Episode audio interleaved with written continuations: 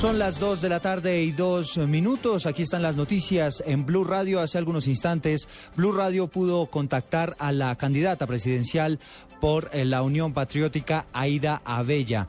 Ella ha relatado lo que le ha sucedido. Dice que solo se dio cuenta de que habían atentado en su contra en el departamento de Arauca, específicamente en zona rural del municipio de Tame, cuando eh, se dio cuenta que una de las camionetas había sido impactada y fue informada por algunas de las personas que estaban siendo eh, custodiadas o que estaban custodiando a la líder política. Por otra parte, eh, nos ha señalado que o está cuestionando las garantías que hay en el país para hacer política. Pero este no es un problema de escoltas, no es un problema de, de, no es un problema de eso, es un problema político política. Si podemos seguir haciendo nuestra campaña o si definitivamente hay fuerzas que del Estado pues eh, disponen que no podemos hacer política. Y eso nos parece muy grave. Dos de la tarde y tres eh, minutos, el director de la Unidad de Protección, Andrés Villamizar, entregó la información que obtuvo el gobierno con relación a este atentado, del que recordemos fue víctima la candidata presidencial de la Unión Patriótica, Aida Bella, en el departamento de Arauca. El funcionario no descartó evaluar el esquema de seguridad de esta líder política. Bueno, todavía estamos, por supuesto, eh, esperando detalles de la investigación, pero lo que les puedo decir hasta el momento confirmado es lo siguiente. Primero, que el vehículo en el que se movilizaba la candidata Aida Bella, que es un vehículo blindado por supuesto de la unidad de protección, afortunadamente no sufrió ningún disparo, ni tampoco los demás vehículos que eh, digamos que conforman el esquema de seguridad de la doctora Aida Bella. En este recorrido particular había un total de siete vehículos que la acompañaban, también vehículos de la unidad de protección que acompañan otros candidatos de la Unión Patriótica fue otro de esos vehículos el que fue impactado por arma de fuego. No conocemos todavía el calibre ni por supuesto exactamente eh, de dónde provenían los disparos. Lo que podemos destacar obviamente, y eso lo sabe, pues ustedes lo saben muy bien y lo sabe la opinión pública, es que en esa zona hay fuerte presencia de las, tanto de las FARC como del ELN. Y eh, lo que podemos confirmar es que no hay heridos, ninguna persona, ni escoltas, ni ninguno de los protegidos resultó herido, y pues recibimos oportunamente la colaboración de la fuerza pública y vamos a estar eh, muy pendientes de la investigación. Hablé personalmente con el señor ministro de la Defensa y obviamente tanto de parte del Ministerio de la Defensa como de la Unidad de Protección estarán dadas todas las garantías de seguridad para la doctora Ida Bella para que pueda continuar con su campaña presidencial. Dos de la tarde y cuatro minutos eh, se siguen conociendo reacciones políticas por este hecho sucedido en el departamento de Arauca. Daniela Morales. Eduardo, ya se generan también algunas reacciones de solidaridad por parte del sector de la izquierda. El primero ha sido el alcalde de la ciudad, Gustavo Petro, quien ha dicho a través de su cuenta en Twitter, atentan contra la vida de candidata presidencial en Colombia, atentado contra el pluralismo, las libertades civiles y la democracia. Igualmente, Piedad Córdoba ha dicho, atentados, chuzadas, estigmatizaciones son signos de aquellos que no quieren la paz. Finalmente, así ha reaccionado el presidente del Congreso, Juan Juan Fernando Cristo. Eso lo que demuestra es que, hay sectores del país interesados en, en general un clima de inestabilidad, un clima de caos, eh, y obviamente eso es muy grave.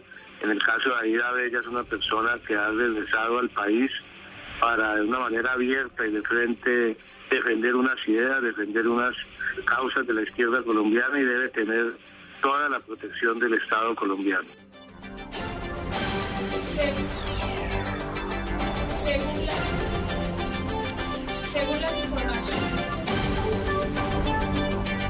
Según las informaciones, ella se encuentra en buen estado de salud, al igual que su esquema de seguridad. Daniela Morales, Blue Radio. Blue Radio está en Venezuela. Si tengo que decretar un estado de excepción y meter los tanques, las tropas, la aviación, yo no estoy mamando gallo, lo digo. En enviar militares, ¿por qué no envía harina que no hay? Con la dictadura no se negocia. Información permanente de la crisis política del vecino país con nuestros enviados especiales. Vamos a Caracas porque hay tensión en Venezuela por cuenta de la orden de captura en contra del general Ángel Vivas, uno de los uniformados tachado por el gobierno como de la oposición. En el lugar está el enviado especial de Blue Radio, Ricardo Espina. Eduardo, 2 de la tarde, 36 minutos. Crece la tensión en la zona de Prados del Este en Caracas. El general Ángel Vivas, a través de Twitter, había explicado cómo montar guayas en las vías para que los estudiantes bloquearan algunas zonas de Caracas. En una de esas guayas perdió la vida el viernes en la noche un joven que iba en motocicleta, simpatizante del chavismo. Ayer Nicolás Maduro ordenó su captura, la captura del general Ángel Vivas por haber instigado supuestamente este homicidio. La novedad es que a esta hora el general Vivas, con un fusil en la mano, está en el techo de su casa, evitando que la Guardia Nacional que acaba de llegar al sitio se lo lleve a responder ante la justicia. Dice que si alguien de la Guardia o de la Fuerza Militar entra a su casa, disparará. Los vecinos a esta hora están haciendo presencia en el lugar con cacerolas y con barricadas, evitan el ingreso y salida de más integrantes de las fuerzas militares de este país. Mientras eso pasa, todos los canales de televisión de Venezuela y todas las emisoras están en una cadena de la locución del presidente Nicolás Maduro con personas de la tercera edad del Palacio de Miraflores. Desde allí, Nicolás Maduro volvió a lanzar una dura arremetida en contra del canal de noticias internacional CNN. Próximas acciones fascistas. Este pequeño grupo es un pequeño grupo de grupos violentos de extrema derecha apoyados por CNN. Si ustedes ven la programación de CNN, todo el día es para justificar que me maten a mí o que haya un golpe de Estado en Venezuela.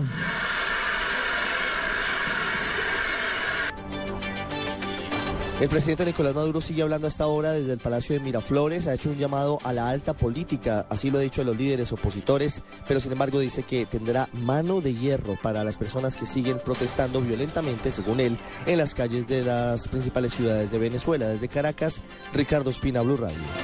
Gracias Ricardo, volvemos al país porque se confirma la masacre de una familia entera en Puerto Asís, Putumayo. La información la tiene Jairo Figueroa o mal olor que provenía de una casa que se encontraba cerrada en el barrio La Montañita de Puerto Asís.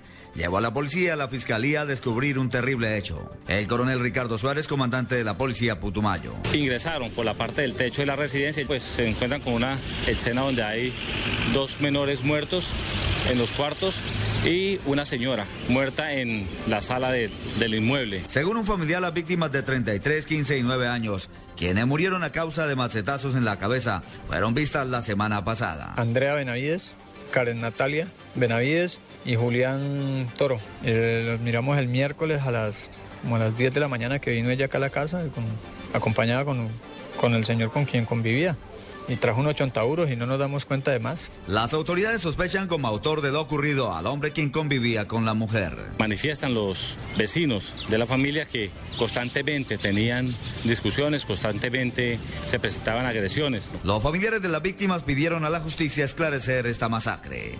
Jairo Figueroa, Blue Radio. Noticias contra reloj en Blue Radio. Dos de la tarde, diez minutos, noticia en desarrollo. La Defensoría del Pueblo acaba de rechazar tajantemente el, atentado del que fue víctima en las últimas horas la candidata presidencial por la Unión Patriótica, Aida Abella. Y las cifras son los 78 defensores de derechos humanos que fueron asesinados durante 2013, de acuerdo a la investigación que adelantó una organización no gubernamental en el país. Ampliación de estas noticias en blurradio.com. Sigan con Mesa Blue.